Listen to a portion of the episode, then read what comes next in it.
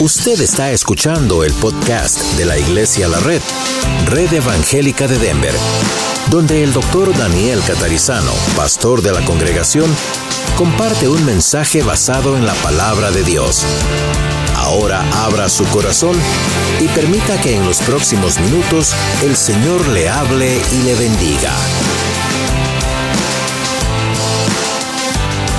Supuestamente el mundo no necesita un Salvador, ¿verdad? Yo creo que es lo opuesto.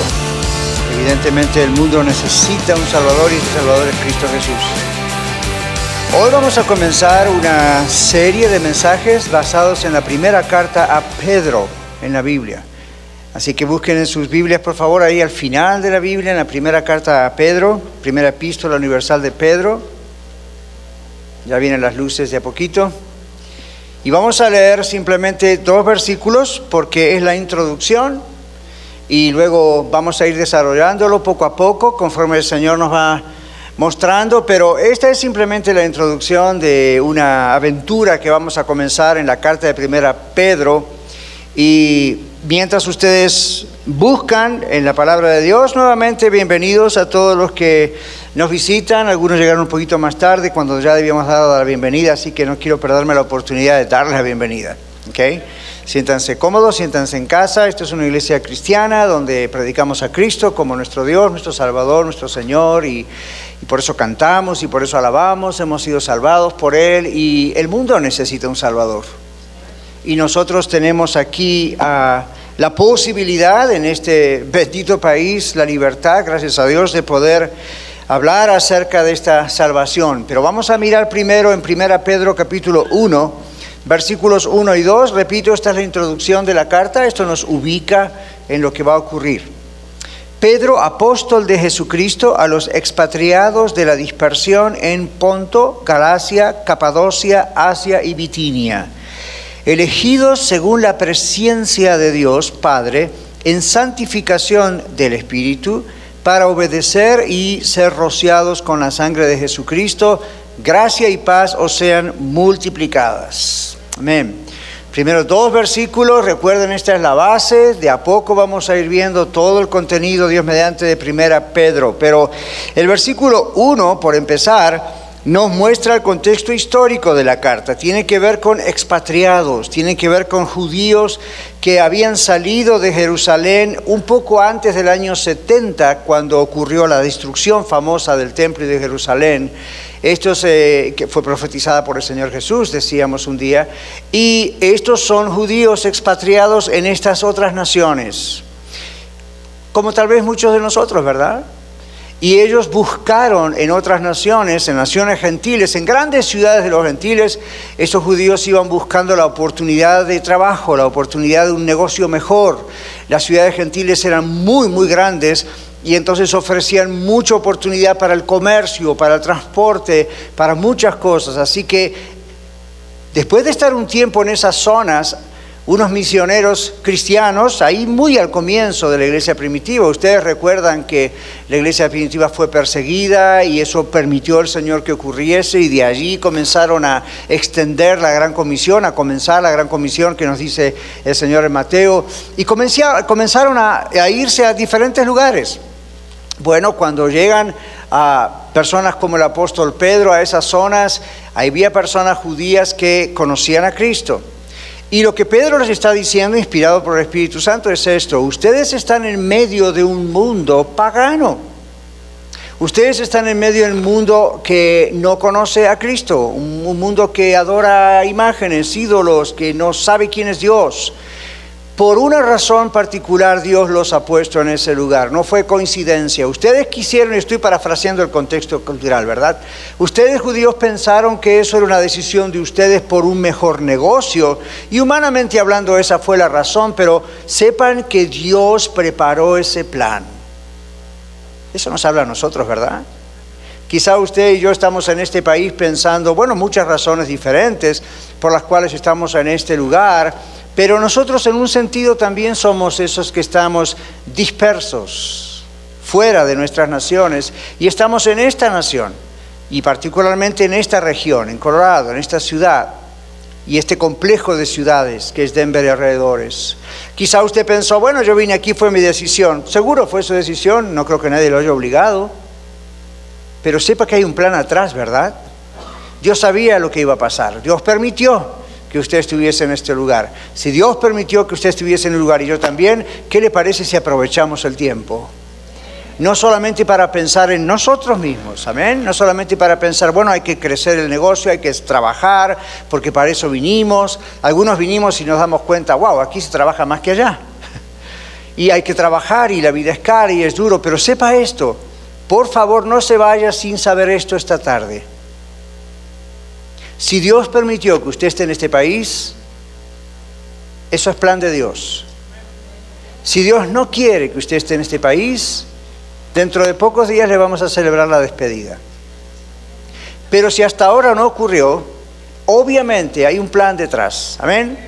Así estaban, igual que nosotros. Yo estaba estudiando esto y decía, esto es un reflejo de nosotros. No podemos hablar de Capadocia y Bitinia, pero podemos hablar de Aurora y de Denver y de Thornton y de todos estos lugares de donde el Señor nos ha, o donde nos ha puesto con un propósito. Pero bueno, creo que ya comprendemos la idea cultural, ¿verdad? Esta es a las diferentes ciudades donde Pedro dirige su carta. Observen que el apóstol Pedro se presenta a sí mismo como un apóstol. La palabra apostelos en griego significa uno que es enviado con una misión. Él no se pone otros títulos, simplemente es yo soy un apóstol, un consiervo, diría Pablo también. Y estoy aquí escribiéndoles como todo apóstol hacía para afirmarlos en la fe, para ayudarles, para cuando abriera una nueva congregación estar enseñándoles. Y esto es una tarea que lleva años, no es una cosa que uno la lee en 30 segundos y piensa esto pasó en un año. Esto que tenemos en la escritura pasó en un periodo de tiempo, de varios años posiblemente, donde el apóstol junto con su equipo tenían que trabajar. Una iglesia no se establece así nomás de la noche a la mañana, o no debería bíblicamente.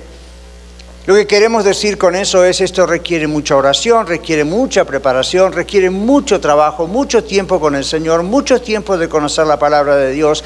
Es más, aún en tiempos modernos, ayuda muchísimo más si uno puede conocer cómo se conduce la gente. Y Dios nos muestra la ciencia y la podemos aprovechar y todo eso va en ayuda. Siempre en la dependencia del Señor. Bueno, así ocurrió en esas regiones.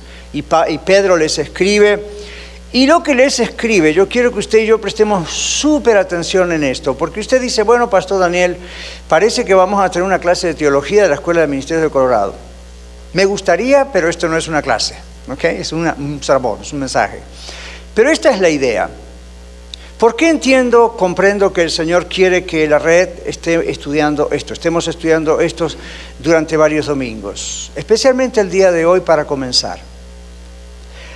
Porque igual que aquellos judíos expatriados y dispersos en lugares que no eran los suyos naturales,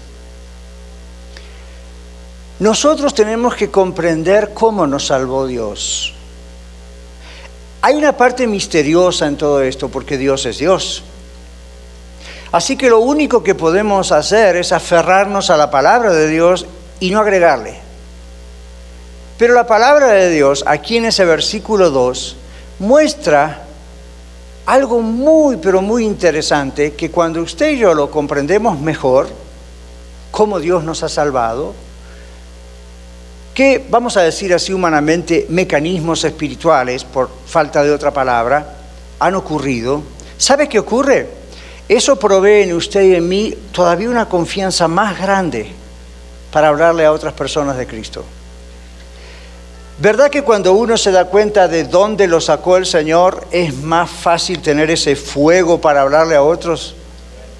¿Verdad que cuando uno ha crecido en un hogar cristiano y aún no ha dicho, bueno, Dios no me sacó de A, B y C, porque pues yo ni edad tenía para eso, conocí al Señor muy cerca, ¿no cree usted que también eso tiene mucho poder? Claro que sí. Porque uno puede decir, quizá yo no puedo decir de qué me sacó el Señor como mi hermano o mi hermana, pero yo puedo decir de qué me libró el Señor. como a mi hermano o a mi hermana. Siempre está el Señor trabajando. Siempre el Señor, antes de la fundación del mundo, sabía ese día en que usted y yo íbamos a reconocer que éramos pecadores y que necesitábamos a un Salvador. Porque el mundo necesita un Salvador. Y usted y yo somos partes del mundo. Muchos de nosotros, gloria a Dios, ya tenemos al Salvador. Si usted no lo tiene antes de irse hoy, sería muy importante que orase pidiéndole a Cristo que entrase en su corazón. Que lo salvase, en otras palabras. Ahora, solo los salvados, solo los que tenemos a Cristo en nuestro corazón, podemos hablar de Cristo. Historiadores, teólogos y otros hablan de Jesús, de Cristo, como el Jesús histórico como alguien que existió, no hay ninguna lugar dudas, hay documentos inclusive extra bíblicos que comprueban que existió Jesús de Nazaret, pero eso no salva a nadie. El mismo Señor Jesucristo dijo en Mateo 7:21, no todo el que me dice Señor, Señor entrará en el reino de los cielos, sino aquel que hace la voluntad de mi Padre que está en los cielos. Y uno dice, la voluntad del Padre, ¿qué significa eso? Bueno, observemos el versículo 2. Elegidos, usted y yo, si somos de Cristo, según la presciencia, una palabra que casi no usamos en español, pero existe, presciencia de Dios. Padre, observe la descripción de Dios. Elegido según la presencia de Dios Padre, en santificación del Espíritu, para obedecer y ser rociados con la sangre de Jesucristo y la conclusión es gracia y paz sean multiplicadas y luego vamos a ver el domingo Dios mediante el resto. En primer lugar quiero decirles que somos salvos, usted y yo, porque Dios nos ha escogido para salvación. Ahora, aquí es donde en teología las grandes cabezas a veces se hacen mucho problema pensando, pues, pues, si Dios nos eligió, si Dios nos escogió, si Dios seleccionó a unos sí, a otros no, eso es injusto, piensan algunos, ¿verdad? Entonces no va la voluntad del ser humano, no va la fe. Dios dijo, a este lo salvo y a este no lo salvo. Wrong. Se equivoca. El mismo texto de la Biblia, más adelante en Pedro, la Biblia nos dice, en la carta de Pedro más adelante, que no trabaja así, que el Señor quiere que todos los hombres procedan al arrepentimiento, hombres, mujeres, seres humanos. Esa es la voluntad de Dios. Sin embargo, Dios en su presciencia, eso significa en el idioma griego, Dios desde antes de la fundación del mundo, Dios desde siempre, Dios no tiene límites de horarios, tiempo, días, estaciones del año, Dios siempre supo si usted iba a recibir a su Hijo Jesucristo o no. Para nosotros es imposible determinar eso, para nosotros es imposible comprender con nuestra pequeña mente, por más que es muy poderosa, es muy pequeña delante de Dios, cómo trabaja ese mecanismo. No lo intente, simplemente reciba esto por fe. Dios es Dios. Dios sabe de antemano todas las cosas. Dios sabe lo que va a pasar con nosotros al salir de este lugar, mañana, pasado. Dios sabe exactamente el día y la hora que va a enviar a su Hijo Jesucristo para salvarnos. Dios sabe exactamente cuándo es el día del juicio final. Dios tiene todo planeado. Todo está ahí. Hoy en la clase de escuela de vida hablábamos un poquito de eso y decíamos, Dios es atemporal, Dios mira fuera del tiempo todo y ve el pasado, presente y futuro como si fuera hoy. Y recuerda que la Biblia dice, hoy es el día de salvación. La idea no es tanto hoy por usted, es el hoy de Dios. Dios constantemente está tocando a la puerta de su corazón. Dios nos dijo eso el domingo pasado, recuerda, con el ejemplo de la mujer samaritana. Dios está ahí tocando a la puerta de su corazón, pero Dios sabe, Dios sabe cuál va a ser el resultado de su decisión, Dios sabe cuál va a ser su decisión. Pero mientras tanto, Él está allí Quiero decirle esto, usted está escuchando esto y usted cree que usted hizo bien en venir a la iglesia hoy, como decimos comúnmente. Tengo noticia para usted, no fue usted. Dios estuvo en el plan de que usted estuviese aquí. Y usted dice, pero no tiene ese plan Dios todo el tiempo. Sí, Dios tiene ese plan todo el tiempo. Muchas veces nosotros creemos que todas las cosas dependen de usted y de mí, ¿verdad? Son nuestra decisión, son si quiero hago esto, si quiero hago lo otro. No es tan así. Hay una responsabilidad personal, nosotros tomamos nuestras decisiones, Dios nos ha dado voluntad, emociones, inteligencia, pero quiero que sepa que Dios ha planeado esto hoy. Eso nos hace pensar que nuestra decisión, que yo no la sé, pero Dios la sabe, nuestra decisión en todas las cosas, ya Dios las conoce. Dios tiene el control de todas las cosas. Ahora bien, en el trabajo de la salvación, aquí hay una palabra que es tricky, como decimos en inglés, porque dice elegidos. Elegidos. En, griego esta palabrita eclectois, que es elegido, significa escoger, significa seleccionar a alguien dentro de un grupo de personas. Pedro está describiendo simplemente a las personas que han sido seleccionadas, escogidas para salvación. Hmm, y usted sigue con la duda. Entonces, ¿es Dios el que las escoge o es la persona, yo, el que lo acepta? Vamos a seguir adelante porque vamos a tener respuesta a esa pregunta. Más adelante dice escogido según la presencia de Dios. Y esta es una expresión también en griego que contiene la idea del dominio de Dios. El dominio de Dios. No solamente el hecho de que Él lo sabe todo y es súper inteligente, nadie hay como Él, Él puede ver el futuro, como decíamos recién, el pasado y el presente al mismo tiempo. En griego la idea de una presencia, presciencia, for knowledge, decimos en inglés, es la idea de dominio una persona que puede dominar el tiempo, nadie lo puede dominar, solamente Dios, puede dominar todas las cosas, ¿verdad? Una persona, Dios, que puede crear de la nada y decir sea la luz y fue la luz, o sea esto y fue aquello, el único que puede hacer eso con su boca, eso significa que tiene dominio, ¿sí o no? Domina todo. Y justamente en medio de ese dominio, Él conoce todo, Él sabe todo. Esta elección de personas de un número a un número determinado muestra el conocimiento completo, eterno y permanente de Dios como nuestro Padre. Este es el primer paso en el acto de Dios para traer al pecador, a usted a mí, al arrepentimiento y hacia la salvación. Después tenemos la palabra presencia, como dijimos recién, no presencia, sino presciencia, ¿ok? For knowledge, ahí está. Otra vez, en griego esta está formada por dos palabras. Dos palabras forman lo que traducido al español es saber de antemano o presencia en el caso de Dios, la presciencia, vamos a ponerlo así para que se pronuncie más claramente. Aquí la idea es la palabra consejo y la palabra conocimiento previo, como counseling, ¿verdad? Y foreknowledge. Las dos palabras en griego se necesitan para formar lo que traducido es foreknowledge o la presencia de Dios, el hecho de que Dios supo de antemano. Y usted dice, ¿consejo? ¿Acaso Dios le pidió consejo a alguien? Dios no le pide consejo a nadie, Dios es Dios. Pero observe, observe cómo Pedro tenía esta revelación directamente de Dios, por eso su palabra está en la Biblia. Y dice, elegido según la presencia de Dios. Vamos a traducirlo más literalmente del griego. Elegido según el consejo que todo lo sabe de Dios dentro de quién es Dios. Es más largo, ¿verdad? Por eso no está traducido así. Pero luego habla del Espíritu Santo y luego habla de Jesús. Evidentemente aquí estas tres partes, estas tres personas realmente de la Trinidad que muchos discuten y lo comprendo, es muy difícil de comprender. Yo tampoco lo comprendo 100%.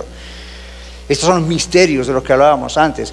Pero la Biblia constantemente presenta a Dios, Padre, Dios, Hijo, Dios, Espíritu Santo. Ahora aquí algo clave en la traducción es que no hay un artículo, y este artículo me gusta que no esté allí porque es más cerca de la traducción del griego. Dice Dios Padre, observe que no dice Dios el Padre se refiere a Dios Padre, se refiere al Espíritu, Espíritu con mayúsculas el Espíritu Santo, se refiere a Jesucristo sin molestarse en aclarar nada. Hoy también en la escuela de, vida hablábamos acerca de eso, ¿verdad? La Biblia no está hecha para explicar quién es Dios. La Biblia asume Dios es Dios, si usted lo cree bien, si no lo cree es su problema, pero este es Dios. Este es Dios, ese es lo que el Señor nos dice. Entonces, es interesante que este término original de la presciencia de Dios, de Dios lo sabe todo, está compuesto otra vez de estas dos palabras, la consejería, el, consejo, el advice, con alguien. La idea es entonces que el Señor nos está presentando que Dios mismo predeterminó desde antes de la fundación del mundo que la única forma de poder salvar a la humanidad era venir al mundo y pagar el sacrificio que era necesario pagar ante la ofensa del pecado.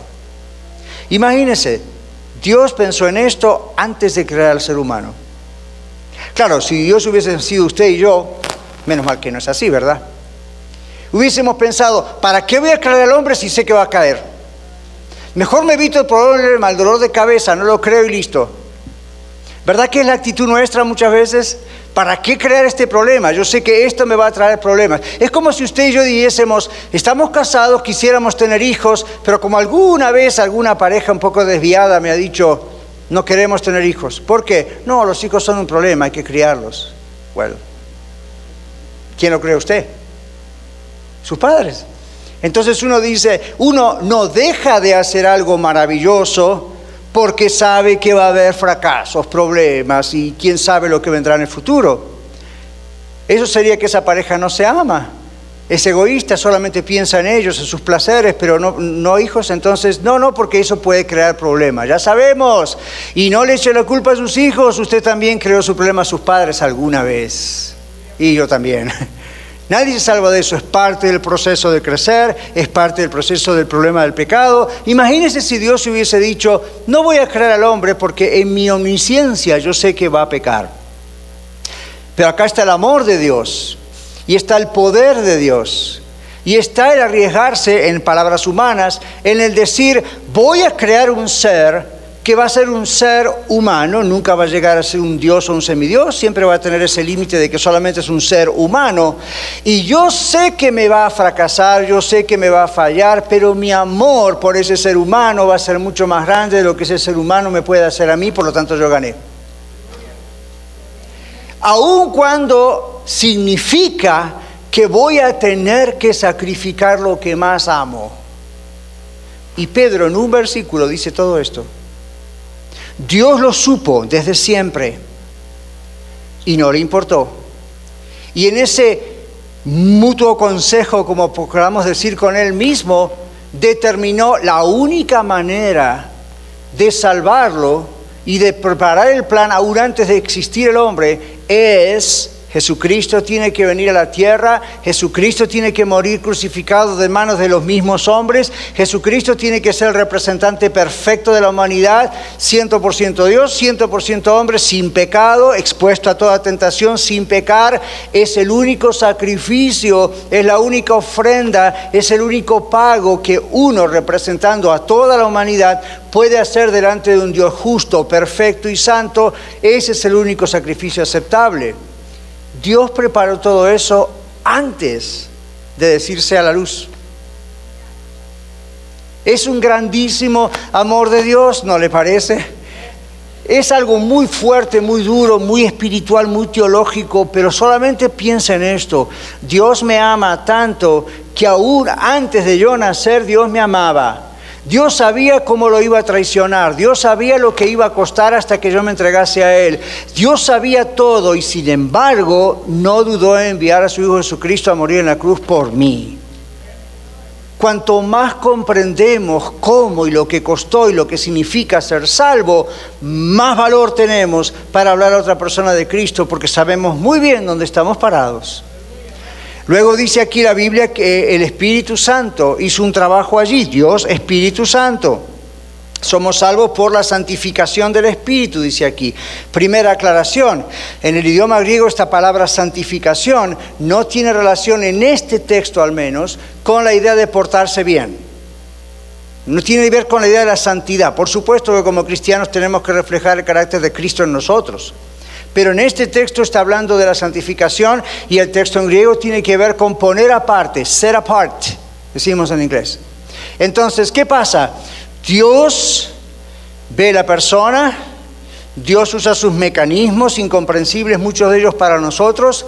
La persona como usted hoy escucha, o algunos escuchando el podcast después, otros en radio, cosas así, está escuchando la voz de Dios. El Padre, Dios el Padre, está exponiendo el plan, ¿sí? De pronto usted dice, ja, yo necesito ser salvo. Y usted dice, I'm so smart. Soy tan inteligente que me di cuenta que necesito ser salvo. No, no se lo acredite. Dios Espíritu Santo es el que empieza a poner eso en usted. Y Dios el Espíritu Santo es el que le está atrayendo, atrayendo, atrayendo, atrayendo. Y le está dando, ¿sabe qué? Fe. Fe es no solamente la certeza de lo que se espera y la convicción de lo que no se ve, como dice otro texto, es lo primero que pensamos cuando hablamos de fe. En este texto Dios está diciendo, estas personas que no conocen a Cristo no pueden conocer a Cristo a menos que tengan fe. ¿Qué significa fe? Creer quién Cristo es y luego poner la confianza en Él para el resto de nuestra eternidad. ¡Wow! Esto es muy grave y es muy hermoso.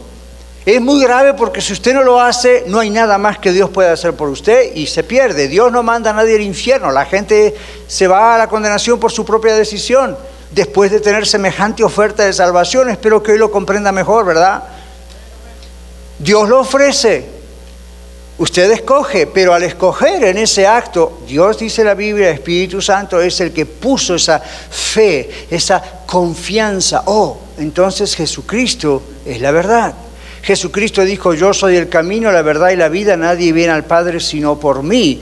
¡Wow! ¿Se acuerda cuando Pedro dijo, tú eres el Cristo, el Hijo del Dios viviente? Cristo, oh Christos, el Mesías, Jehová Christ. ¿Qué tal? ¿Qué le dijo el Señor Jesús? Bendito eres, bienaventurado eres Pedro, porque no te lo reveló sangre ni carne, tu cerebro, tu carne, tu inteligencia, tu religión, cualquiera sea, sino mi Padre que está en los cielos. Y usted dice, ¿cómo? ¿El Padre o el Espíritu? What's the problem?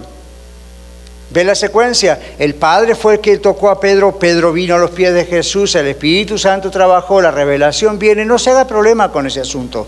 Dios no se pelea si usted dice un nombre o el otro, simplemente estamos explicando Aquí hay una cosa misteriosa, maravillosa, que usted y yo tenemos que aceptar y comprender cada vez, lo vamos comprendiendo un poquito mejor. Es una revelación de Dios y esa la da el Espíritu mismo de Dios. Es un gran regalo el arrepentimiento, ¿sabía usted eso? Es un gran regalo. Si usted hoy se siente arrepentida o arrepentido por sus pecados y dice, yo necesito ser salvo, yo necesito a Cristo, o si usted dice, pastor, yo ya soy salvo, Cristo viene a mi corazón, soy un cristiano, de cualquiera de los dos escenarios, Dios es el que actuó para que usted sienta lo que sienta, lo que siente. No fue trabajo suyo, no fue trabajo mío. Esto no es como las religiones del mundo. En las religiones del mundo lo único que tiene que hacer es comprender cuál es la filosofía de esa religión. ¿Sí? Comprender cuál es la teología, la idea, discutirlo, debatirlo y si lo acepta bien y si no lo acepta busca otra religión. El cristianismo no es una religión. Está en las religiones del mundo, entre los mapas de la religión, pero el cristianismo, mi hermano, mi hermana, no es una religión, es un estilo de vida.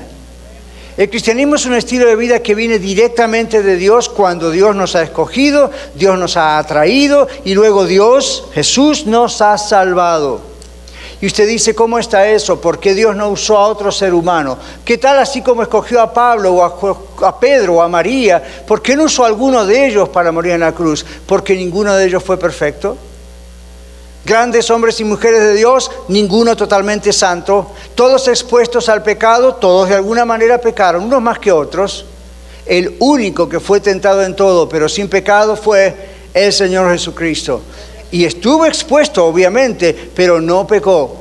Entonces la única forma de salvar a la humanidad era Dios mismo venir a la humanidad. Dios mismo se hizo hombre. Amén.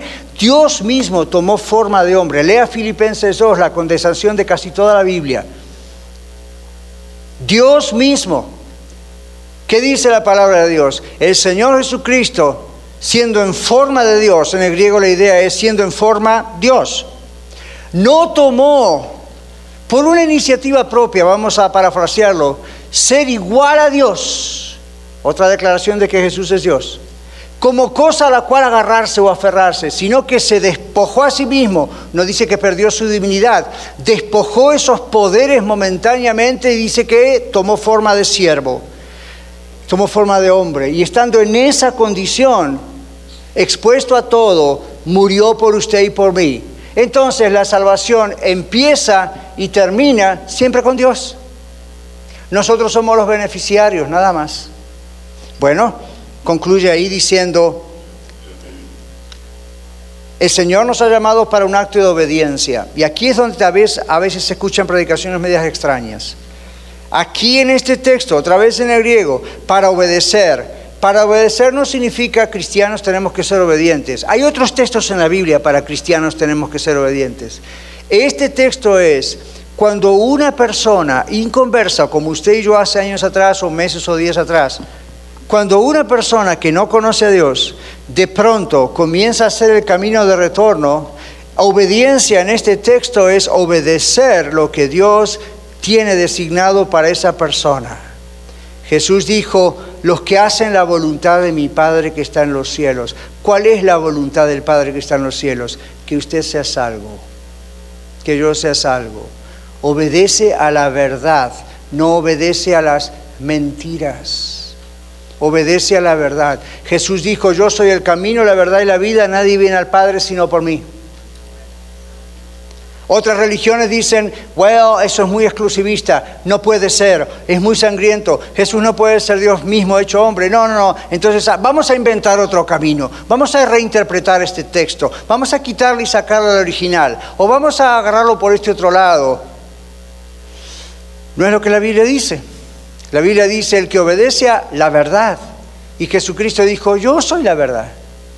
Yo soy el camino, la verdad y la vida. Y luego dijo Dios, al que hace la voluntad de mi Padre que está en los cielos salva. ¿Cuál es la voluntad? A veces creemos, oh, a ver, vamos a pedir si es la voluntad de Dios que compre una casa o me mueva a México o qué hago. Eso es otra cosa que tiene que ver con la voluntad de Dios. Pero para todos la voluntad de Dios es que nadie se pierda, sino que todos procedan al arrepentimiento. ¿El ser humano obedece a esa voluntad de Dios o desobedece a esa voluntad de Dios? Esa es la voluntad de Dios y está declarada de tapa a tapa en la Biblia. Por último, entonces, hay dos expresiones maravillosas aquí, la gracia y la paz. ¿Qué significan estas dos expresiones? Somos salvos porque el Señor Jesucristo, su Hijo, nos lavó con su preciosa sangre. Pedro utiliza un término que aparece en el libro de Levítico y una, una costumbre de los levitas, que era hacer el sacrificio y rociar con sangre al pueblo. Bueno, algunos han tomado esa idea y la siguen usando, ok, pero aquí en la Biblia la idea simplemente es el Señor Jesucristo con su sangre preciosa nos ha lavado y cada vez que un ser humano en esta tierra recibe a Cristo como Salvador, es decir, como Señor, como Mesías, como Dios, esa es la idea, la sangre de Jesucristo, su Hijo, nos ha limpiado y nos limpia de todo pecado. Esa es la idea de ser rociados. Recuerden a quién le está escribiendo Pedro. Le está escribiendo a judíos expatriados, gente que entendía ese lenguaje del Levítico, gente que comprendía los lenguajes del Antiguo Testamento. Pero luego dice, somos salvos y tenemos gracia y paz. Usted dice, bueno, pastor, ya soy salvo, quiere decir que la gracia de Dios ya operó en mí. Correcto. Pero fíjese esto, en la Biblia la gracia de Dios no es un one shot, no es una cosa que una vez ocurrió porque Cristo murió por usted. Ese es solo el comienzo. La gracia de Dios en la Biblia aquí es la habilidad para continuar viviendo en el camino del Señor. Ahí tampoco va su conocimiento, su inteligencia, ahí es una habilidad del Espíritu en su vida y en la mía. Pero es una habilidad que necesita ponerse en práctica. Así como en cualquier cosa en la vida, ¿verdad? De pronto Dios le pudo haber a usted dado, aparte de dones y talentos, ¿qué tal si Dios le dio la habilidad de pintar? ¿Qué tal si Dios le dio la habilidad de cantar? ¿Qué tal si Dios le dio la habilidad de construir? ¿Qué tal si Dios le dio la habilidad de X? La única forma de ejercitarse en esa habilidad para que cada vez sea mejor es ponerla en práctica, ¿sí o no? Claro. La gracia de Dios, en este caso, es una habilidad de Dios. En Él, dice la Biblia, vivimos y nos movemos y somos. Él es el que nos da la gracia o la habilidad para poder seguir adelante. ¿Sabía usted que Él es el que nos da la gracia para poder orar? ¿Sabía usted que Él es el que no solamente nos da la vida y la respiración y el alimento? En Él vivimos y nos movemos y somos, dice la Biblia. Entonces en Él es que estamos viviendo. Por Él usted tiene un cerebro que está funcionando y está escuchando. Y al mismo tiempo, por Él y por la gracia de Dios, Dios le da oportunidades a usted y a mí. Cuando erramos, Dios nos lo dice, nos permite pedirle perdón, nos corrige, aprendemos. No es habilidad humana, no es habilidad de su pastor, no es habilidad suya, es Dios operando dentro suyo. Por eso otro texto dice, crezcamos en la gracia y el conocimiento de Dios. Si alguno de ustedes en esta tarde está aquí piensa que lo sabe todo, arrepiéntase, por favor. Nadie lo sabe todo. Yo tampoco. Un gran filósofo dijo, yo solo sé que no sé nada. Es muy poco lo que sé. Pero lo que es de Dios tenemos que recibirlo con humildad porque es la gracia de Dios la que nos hace comprender poco a poco y vamos creciendo en la gracia. Y luego habla de la paz. Y otra vez usted dice, acá qué es la paz. No es la misma palabra paz que aparece en otros textos con la palabra paz. No es un estado de tranquilidad porque no hay guerra. En, esta, en este texto especialmente está hablando de la paz, escuche esto, la paz que usted y yo como creyentes, como cristianos, sentimos y tenemos y en la paz que caminamos cuando somos llenos del Espíritu Santo. Tal cual es la idea en el, idioma griego. No es para cualquiera, es para el que está caminando en la obediencia en la gracia de Dios. Si usted dice, yo tengo a Cristo en mi corazón, pastor, pero hay, hay tiempos que yo no tengo paz, paso meses que no tengo paz, pregúntese qué está pasando. El problema no es Dios necesita rearreglar mi vida y si Él me saca esto o me da lo otro voy a tener más paz. No trabaja así. Así trabaja en el mundo. Esa es la mentalidad humana y la comprendo. A veces yo pienso así también. Pero en la mentalidad de Dios, cuando usted depende del Espíritu de Dios y es lleno del Espíritu de Dios, Usted lo ha comprobado como yo también, usted vive en paz. Por eso la Biblia se atreve a decir que podemos tener gozo aún en medio de las diversas pruebas, dice el libro de Santiago. ¿Cómo vamos a tener gozo cuando hay prueba? Es inexplicable, claro que es inexplicable. Es una locura, seguro. La Biblia dice que el Evangelio es locura para los que se pierden. Pero para el que no se pierde, espero usted y yo, ¿verdad? Que ya tenemos a Cristo en nuestro corazón, entonces no es locura, decimos es inexplicable humanamente, pero lo podemos comprobar en nuestra vida. No estaremos riéndonos todo el tiempo cuando hay una tragedia, pero sabemos que Dios está en control, hay paz. Tenemos momentos de ansiedad como cualquier ser humano, pero no perdemos el control en esa ansiedad.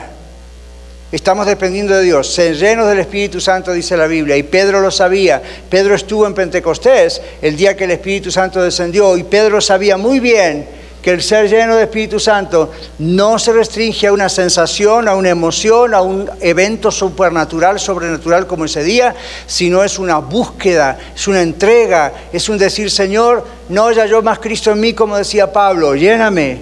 Ahora, por último le digo esto, cuando le decimos al Señor, lléname Espíritu Santo, lléname Dios, lléname Señor, qué sé yo, lo que, como lo quiera parafrasear, no piense que su corazón es como un vaso, una copa, un receptáculo. A veces usamos poéticamente ese tipo de lenguaje y la Biblia está llena de lenguaje poético, pero no piense mi corazón, mi mente, mi alma, mi espíritu, son como un receptáculo, son como un container y a ver Dios llénalo. No trabaja así. La Biblia en Efesios 4 está en imperativo diciendo sean llenos del Espíritu Santo. ¿Y qué es eso? Su cuerpo es templo del Espíritu Santo, mi cuerpo es templo del Espíritu Santo, su vida una vez que es de Cristo es del Señor. Entonces la idea de ser llenos no es un receptáculo, no es un lugar, es toda mi vida, Señor, está en tus manos. Toda mi vida, mi obediencia tiene que ser a ti, mi sometimiento es a ti, mis decisiones vienen de ti. Usted y yo vivimos así. ¿Y qué, sabe qué va a pasar? Esa gracia en la que nos ejercitamos es cada vez mejor, nuestras oraciones empiezan a tener más efecto, las cosas Dios las empieza a arreglar a veces sin nuestra ayuda. Y uno dice, wow, ¿qué está pasando aquí? Usted está nadando en obediencia a Dios en la llenura del Espíritu Santo. Así que así comenzamos hoy esta carta, muy fuerte, por cierto, pero importantísima. Cuando usted y yo comprendemos lo que hizo Dios, hasta donde Él nos permite comprenderlo, seguro, en la Biblia, lo que Dios hizo, cómo Él trabajó, cómo Él miró, cómo Él escogió, cómo Él salvó, y lo comprendemos cada vez más, nos da más confidence, como decimos en inglés, más valor para decir, wow, esto que ha pasado y que pasa en mi vida es increíblemente grandioso ¿cómo no lo voy a compartir con otros?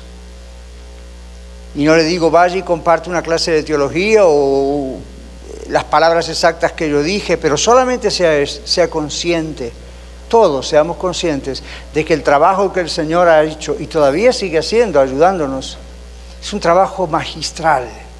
Es un trabajo mucho más grande del que usted y yo podamos explicar o comprender. Pero aquí tenemos la palabra de Dios y la palabra de Dios ya nos ha explicado, aunque sea un poco hoy, la idea de Dios le ha visto antes de la fundación del mundo. Dios sabía lo que iba a pasar. Dios con su espíritu le convenció, le trajo a él. Dios le puso en su corazón confiar en alguien que usted nunca vio, Jesucristo. Dios, por eso Jesús le dijo a Tomás, Bienaventurado Tomás porque me viste y creíste. Más bienaventurados son los que no vieron y creyeron.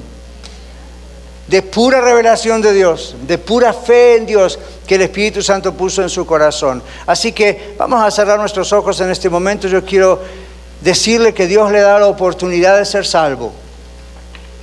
Yo sé que hay muchas preguntas, todos tenemos preguntas, pero hay algo que es muy claro. La Biblia dice, por cuanto todos pecaron, están destituidos de la gloria de Dios. Mas Dios muestra su amor para con nosotros en que siendo aún pecadores, Cristo murió por nosotros. Si usted hoy pone su confianza en Cristo es porque el Espíritu de Dios está insistiéndole y le está atrayendo a Él. Obediencia significa, sí, Dios mío, yo te obedezco, tú me quieres salvar, yo quiero ser salvo. Ese es mi acto de obediencia a ti. Y el Señor Jesucristo dice, el que viene a mí no le echo fuera. Venga al Señor.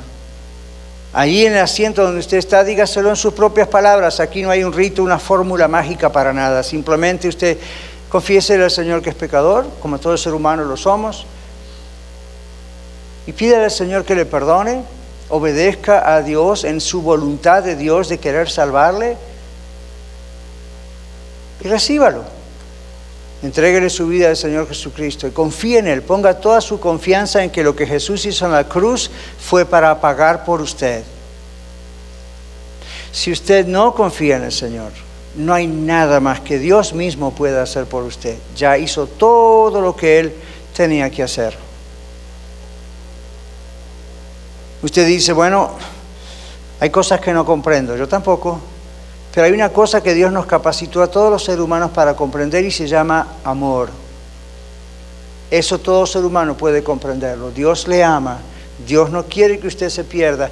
Dios no quiere que usted tenga que pagar usted misma o usted mismo por sus pecados, porque no va a ser salvo, va a ser condenado. No hay nada que pueda hacer para salvarse. Pero si usted hoy le dice, Señor, yo reconozco esto, te pido perdón, quiero ser salvo, te obedezco, me acomodo ahí a la voluntad tuya, que es sálvame. El Señor va a hacer el trabajo y le va a salvar y se lo va a hacer sentir. Señor, en esta tarde, yo te agradezco porque me has dado el privilegio y la oportunidad de presentar tu palabra, tu evangelio, tu mensaje. Señor, mi responsabilidad termina en este momento porque yo no voy a convencer a nadie. Yo sé que soy solamente un instrumento en tus manos y tú, Señor, eres el que está tocando a la puerta de cada corazón. Mi pedido a ti es, Señor, que aquellos que aún no te han obedecido recibiendo a Jesús como su Salvador y Señor, aceptando el regalo de la vida eterna que es Jesucristo, puedan hacerlo en este momento y comiencen hoy una vida como gente salvada, Señor, quizá hemos sido expatriados, no estamos en nuestra nación, pero jamás quisiéramos ser expatriados del reino de los cielos, de tu presencia. Por lo tanto, Señor, te pido que tú obres y toques e insistas y hagas lo que tengas que hacer para que nadie se pierda, porque esa es tu voluntad, que nadie se pierda, sino que todos procedan al arrepentimiento. Señor, y esta semana cuando tengamos nosotros como cristianos oportunidad de hablar, aunque sea una persona, del Señor, simplemente recuérdanos, oh Dios, el poder y la magnificencia tuya en crear esto que llamamos la salvación. y danos valor y danos fuerzas para con toda tranquilidad saber que tú eres el que está usándonos como instrumentos, simplemente para que otras personas escuchen, escuchen el mensaje. Te damos gracias en el nombre de Jesús. Amén. Muchas gracias por escuchar el mensaje de hoy. Si tiene alguna pregunta en cuanto a su relación personal con el Señor Jesucristo o está buscando unirse a la familia de la Iglesia La Red, por favor no duden en contactarse con nosotros.